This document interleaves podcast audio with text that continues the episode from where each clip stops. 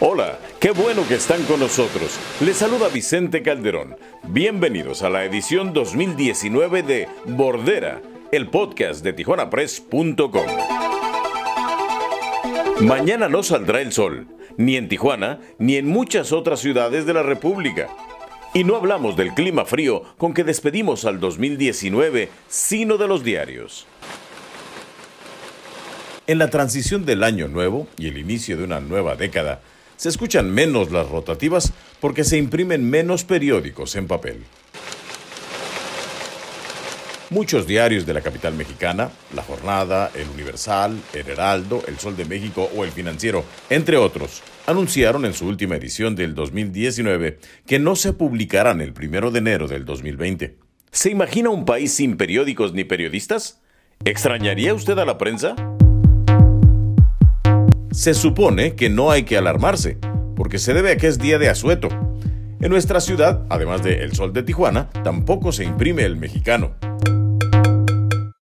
Igual que muchos otros diarios en el país, estarán solo en su edición digital.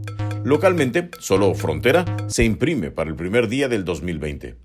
Usamos esto como pretexto para reflexionar un poco sobre la situación de la prensa en nuestra ciudad en el año que termina. La prensa se dedica a sobrevivir. Esto me parece porque yo veo el, trabajo que hacemos todos aquí, como que está muy orientado a cubrir la nota del día, a cubrir la nota de coyuntura, este, y, y de esa manera los medios van sobreviviendo.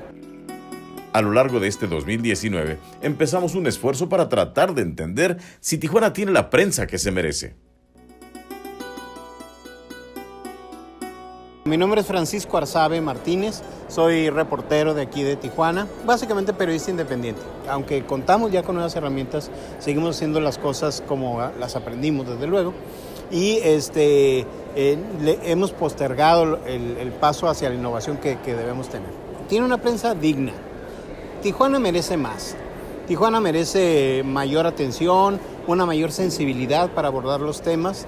Eh, eh, entonces me parece que Tijuana eh, siempre merece, merece, merecerá una, un, enfoque periodístico, una sensibilidad periodística más integral, que abarque todas las opiniones y que abarque todas las definiciones que la nueva Tijuana requiere.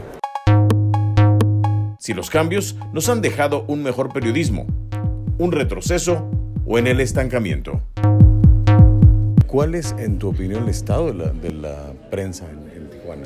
Eh, me parece que pobre, eh, francamente me, me preocupa. Enrique García Sánchez es un veterano del diarismo fronterizo. Fuimos a verlo en la Universidad Autónoma de Baja California, donde dictaba una conferencia a los estudiantes de comunicación.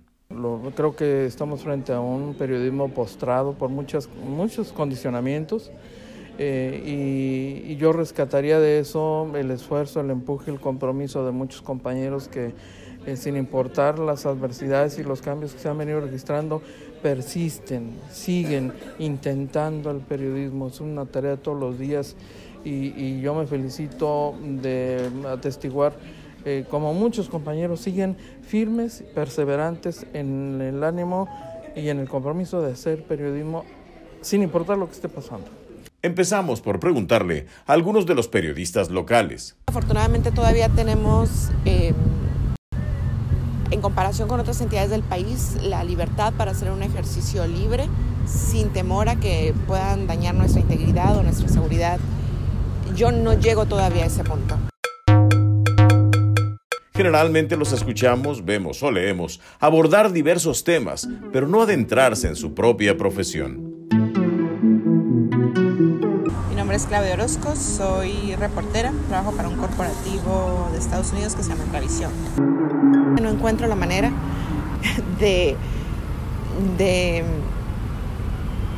que la gente no haga caso o que sepa distinguir entre quien le informa y entre quien le desinforma. Me gustaría saber cómo, cómo hacer eso. Creo que es un, es un reto que tenemos los periodistas en, en, que la gente pudiera distinguir, ah, mira, es que este reportero hay que creerle o por lo menos sabemos que se dedicó a investigar que lo que está diciendo es verdad, ya lo confirmó, ya lo comprobó, ya lo verificó y no nada más dijo porque alguien lo publicó. En el año nuevo, estaremos presentándole los resultados de este análisis hecho por los propios periodistas. Hemos encontrado buenas y malas noticias. Primero las malas. De acuerdo al Comité para la Protección de Periodistas, una organización basada en Nueva York, Siria y México, son los países donde se registró la mayoría de los asesinatos de periodistas en el año que termina. Un país donde los intentos por combatir la impunidad aparentemente no han surtido efecto es México, donde se cometió la mitad de los asesinatos de este año. Desde hace mucho tiempo, el CPJ, el Comité para la Protección de Periodistas por sus siglas en inglés, se ha dedicado a combatir la impunidad en México y en junio celebró una cumbre sobre libertad de prensa en la capital del país para buscar soluciones a las crisis e instó al presidente Andrés Manuel López Obrador a priorizar el tema de la libertad de prensa, dice el texto de su evaluación anual. Aquí cabe una buena nueva. En Tijuana y en Baja California no hemos tenido que lamentar un homicidio a consecuencia del ejercicio periodístico a pesar de tantas y tan trágicas muertes violentas en general. Pero eso no quiere decir que no haya problemas en el gremio. Hubo despidos, reducción de gasto publicitario oficial y menos inversión en publicidad en los medios tradicionales. Las agresiones a los reporteros, fotógrafos o camarógrafos no son extrañas y los ataques a los medios no han faltado. Como el perpetrado por Amador Rodríguez, el secretario de gobierno, que así reaccionó ante las denuncias de corrupción en la administración estatal del gobernador Jaime Bonilla.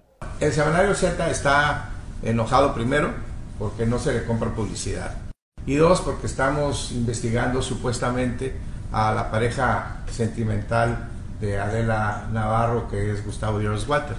Y yo supongo que esas son los, las razones por las cuales Adela inventa cosas. Si Trump llama a la prensa de su país el enemigo de la gente, el discurso del presidente López Obrador también muestra su desprecio por las notas de los medios mexicanos cuando no le favorecen. Y sí ha hablado de la prensa FIFI, y lo voy a seguir haciendo porque es una prensa conservadora que no tiene nada de malo de que exista, tiene todo su derecho, pero con apariencia de prensa libre. Pero uno de los casos más graves se da cuando son los propios medios los que agreden a sus trabajadores. Nosotros fuimos despedidos el pasado 26 de enero de este año eh, con el argumento, bajo el argumento de que no tenían dinero para pagarnos.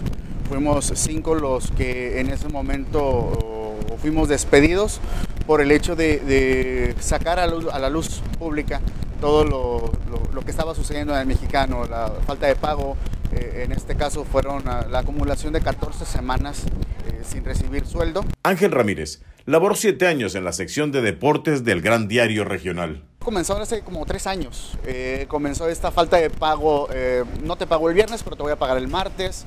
Y así sucesivamente. A veces nos dejaban dos o tres semanas eh, sin pago. Se ponían al corriente. Duraban dos o tres semanas poniéndose al corriente. Y luego volvían a pasar otras dos o tres semanas sin pago. Entonces fueron así como, fue así como se fue acumulando. El asunto empeoró para los trabajadores durante el 2019 hasta llegar a los tribunales y toparse con la lentitud que caracteriza este tipo de pleitos.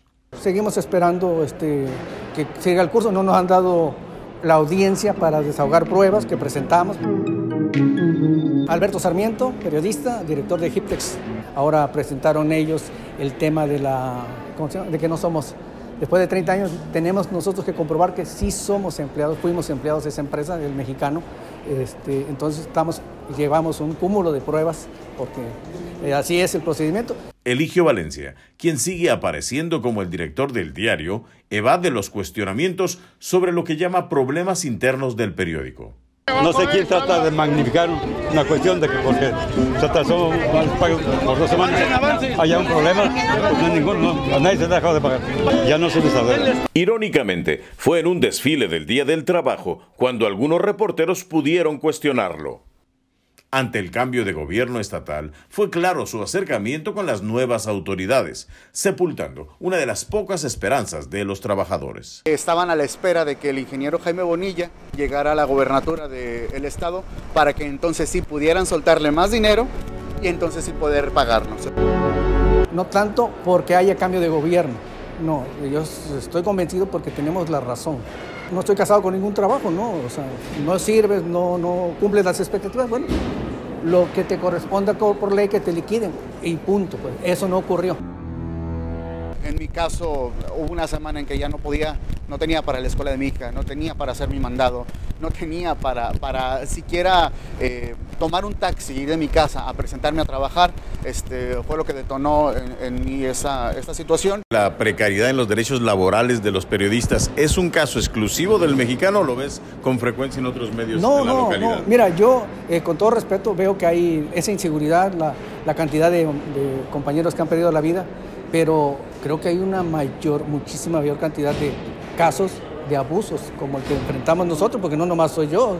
Eh, en mi solo caso, en la denuncia que estamos, somos siete personas que corrimos la misma suerte en el periódico El Mexicano. Pero a esto sumale cinco más que hicieron lo mismo hace unos meses en Mexicali. O sea, de esa empresa nomás somos 11 casos. Pero agrégale toda la cantidad de compañeros que siguen trabajando ahí, por ejemplo, y tienen como cuatro meses que no les pagan, acumulados.